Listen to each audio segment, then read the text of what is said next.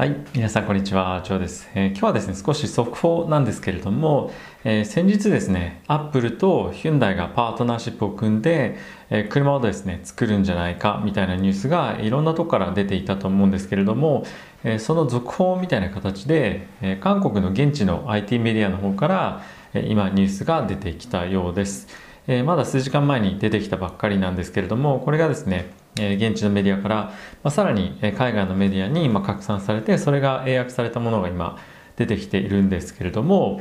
えどうやらですねこのヒュンダイとアップルに関しては3月までに契約を結ぶというような今形になっているそうです。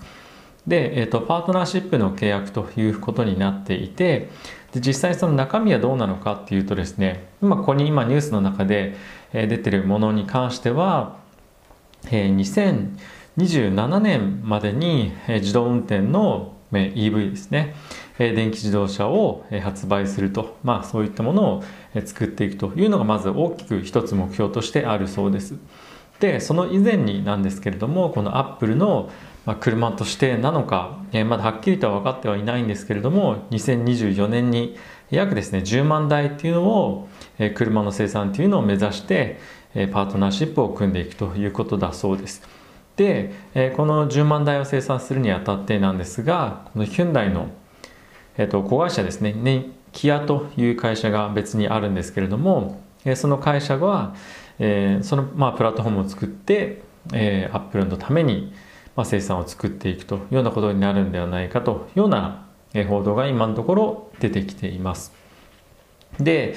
このビジネスモデルなんですけれども、iPhone の時と、まあ、全く同じなんじゃないかなっていうことを今いろんなところで言われていまして、iPhone はですね台湾の Foxconn っていう会社が、え受注して、まあ、委託を受けて Apple のために、まあ、作ってるという確かような、え契約内容だったと思うんですけれども、えこれとですね同じような形でこのヒュンダイ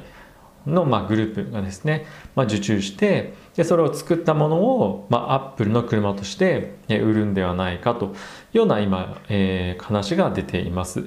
でこのモデルはですね非常に、まあ、アップルとしても良くてでこの工場とか、えまあ、これまでたまった知見とかっていうのをもちろん高いコストを払わなければいけないんですけれども最初にやっぱり工場を建てたりですとかそういったところへの投資が必要ないといったこともあると思いますしあとはですねこのアップルとの巨額な契約っていうのを今後結んでいくと思うんですがアップルとできるっていうのであればやはりですね少しマージンを削ったとしてもやっぱりやりたいと思うんですよねどこの会社も。なので最終的にこれ本当にヒュンダイとえできるのかどうかっていうのはまだ契約結んでみないとわからないと思いますし結んだ後もアップルと、まあ、ヒュンダイ両者が納得したクオリティの車っていうのを生産できるかどうかっていうのもまだわからないので本当にまあ最後の最後までわからないとは思うんですけれどもやはりまあどんなことをしても、えー、どんなことをどんなにお金をつぎ込んだとしてもアップルとのこの車の契約っていうのは、えー、どこの会社もですねやはり結びたいというところもあると思うので、えー、やるとすれば、えー、まあ社運をかけてのまあ、取り組みになるんじゃないかと、え思われます。で、その事前に出ていたニュース、まあ、今回の前にですね、出ていたニュースとしては、えー、アップルの、まあ、この全自あの自動運転のチップのみを、まあ、提供する、まあ、開発提供するような、え契約になるんじゃないかとかですね、車両自体の販売は、まあ、アップルが行わないんじゃないかとか、まあ、いろんなですね、憶測が出ていました。なので、えー、まだですね詳細がいろいろ今後出てくると思いますし、まあ、それぞれの会社が契約した後に、まあ、詳細っていうのを開示できる範囲で出てくると思うので、まあ、続報を待ちたいなというのがあると思います。で正式に契約になる前にいろいろとですね発表をするということはまず会社が発表するところはまずないと思うので、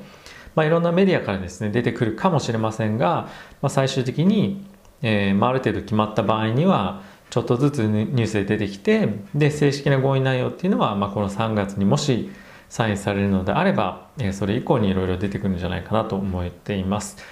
でおそらくですねまだ他のところとも、えー、契約のための交渉っていうのは、え、してるんじゃないかなと個人的には思ってます。なんかそのマクラーレンを買収するんじゃないかってアップルがですねマクラーレンっていう、まあ、イギリスの会社をですねあの買収するんじゃないかっていうような話も出ていますけれどもなんとなくそのフォックスコンの iPhone の時とかを考えてみると、まあ、自分たちで生産するっていうよりも、えー、どこかに任せて、えー、同じように作ってもらうっていう方がアップルとしてもなんとなくそのまあいいじゃないですけど、まあ、そんなにやっぱり重い、えー、投資っていうのがかからないようにえー、っていうふうな考えであればより利益率というのを求めるのであれば、えー、同じような iPhone と同じような契約形態っていうのを望むんじゃないかなと個人的には、思っています、えー、どちらにせよですね、今後また詳細が出てくれば、えー、それが、まあ、明らかになると思うので、続報をですね期待したいと思います。また何かあれば皆さんにお伝えしていきたいと思いますので、えー、引き続きよろしくお願いします。ということでまた次回の動画でお会いしましょう。さよなら。